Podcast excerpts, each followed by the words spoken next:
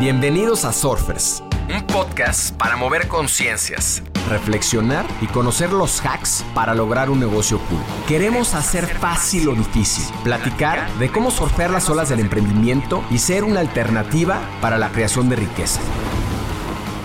Surfearemos este backside con invitados que se atrevan a tomar las olas retadoras, que nos ayuden a replantear la forma de emprender y apalancar la tecnología para ser más libres, plenos y felices.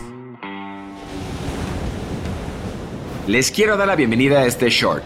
Los shorts son, como estas olas cortas en el surf, reflexiones de no más de 10 minutos sobre temas relevantes, casos, noticias, investigaciones, que nos acerquen más a los 10 principios de negocios cool.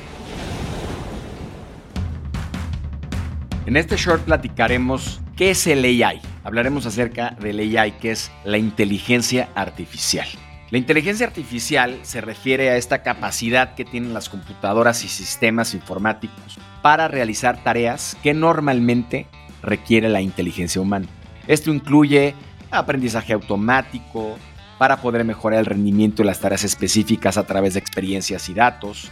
La AI se utiliza en diferentes aplicaciones. Ejemplo, procesamiento en lenguaje natural, visión por computadora y toma de decisiones autónomas. Su objetivo, crear sistemas que puedan imitar el racionamiento humano y resolver problemas de manera eficiente. La historia de la inteligencia artificial se remonta a la antigüedad, pero se ha desarrollado significativamente en los últimos siglos. Y los hitos más importantes de la historia se pueden enumerar de la siguiente manera. Los conceptos de esta máquina automatizada que toma decisiones eh, se encuentran en la mitología griega en principio en las creaciones de civilizaciones antiguas. Por ejemplo, el filósofo y matemático Ramón Lull ideó una máquina mecánica para generar conocimiento en el siglo XVIII. A comienzos del XX, Alan Turing, este gran matemático británico, formuló la idea de una máquina universal en 1930, sentando las bases teóricas para la computación y la inteligencia artificial. Durante la Segunda Guerra Mundial, 1940-1950, se desarrolló la primera computadora electrónica como la ENIAC y en el 50 Alan Turing propuso la prueba de Turing, que les recomiendo que vayan y lean acerca de la prueba de Turing, que es este criterio para evaluar la inteligencia de las máquinas. El término de inteligencia artificial fue acuñado en 1956 por John McCarthy durante una conferencia en Dartmouth eh, marcando el inicio oficial de la inteligencia artificial como un campo de estudio. En los 60-70 se realizan avances del aprendizaje automático y de resolución de problemas y se incluye el famoso programa ELISA, que es un simulador de conversación. Se produce un optimismo excesivo, eventualmente lleva un periodo de disolución conocido como el invierno de la inteligencia artificial. Eh, de hecho, muchos están hablando hoy que viene probablemente un invierno de toda esta expectativa que se ha generado alrededor de inteligencia artificial el día de hoy. En la década de los 80s y 90s, la AI se centra en aplicaciones más prácticas. Los expertos, por ejemplo, hablan de, diagnósticos médicos, tomas de decisiones empresariales y surgen las tecnologías de redes neuronales. En el 2000, con este aumento potencial del cálculo, que también es significativo, la inteligencia artificial como concepto y matemáticamente no podía desarrollarse sin el poder de cómputo. Y no es sino hasta ahora que ya tenemos el poder de cómputo suficiente para poder analizar y para poder gestionar grandes cantidades de datos. La AI evoluciona rápidamente en la actualidad y ya tiene aplicaciones como por ejemplo la medicina, la conducción autónoma, hemos, hemos escuchado hablar de los coches autónomos de diferentes compañías, la atención al cliente y mucho más. La perspectiva de la humanidad en la búsqueda de crear máquinas con la capacidad de pensar y aprender hace que los humanos nos volvamos y nos volquemos hacia no solo pensar lo que puede ser el futuro del AI, sino también a cuestionarnos lo que está pasando y las consecuencias que puede tener el AI en nuestras vidas en diferentes cosas.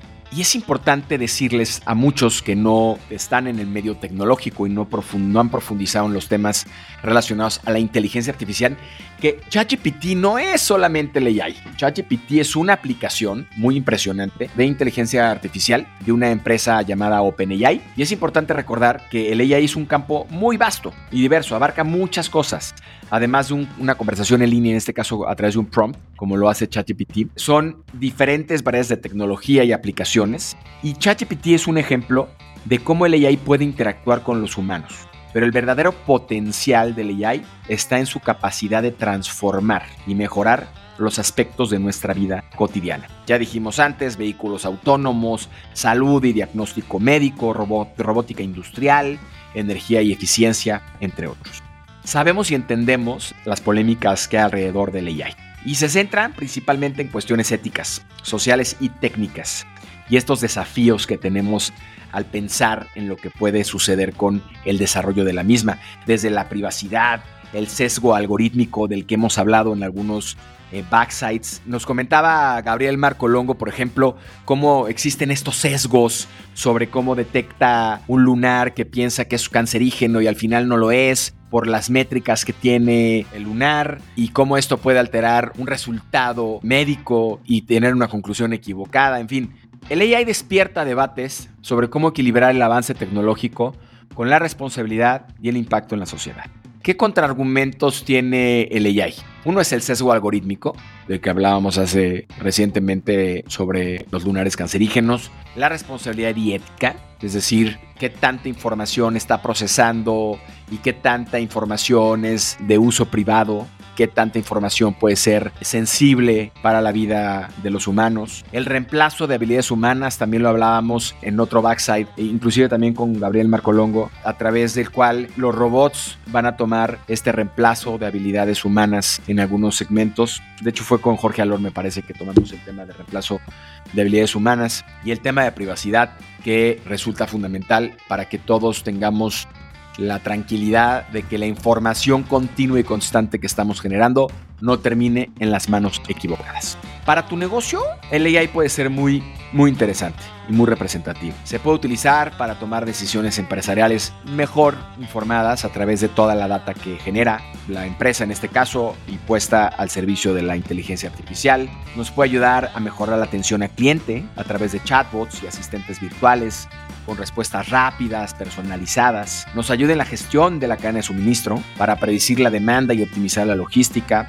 Y en el marketing, por ejemplo, nos ayuda también a crear estrategias efectivas al analizar el comportamiento del consumidor y personalizar las campañas. En resumen, la inteligencia artificial se ha convertido en una herramienta esencial para aumentar la eficiencia, la productividad y la competitividad de las empresas en un mercado cada vez más digital y orientado por datos. Yo te invito a conocer más acerca de la inteligencia artificial, más acerca de sus aplicaciones, que puedas hacer conciencia de cómo puedes incorporarla a los procesos de tu organización y acercarte a las empresas que están haciendo y que están desarrollando esta inteligencia artificial con diferentes aplicaciones que te puedan ayudar a entender cómo llevar a tu organización hacia ese futuro que ya es presente y hacia entender cómo todos podemos beneficiarnos de la inteligencia artificial.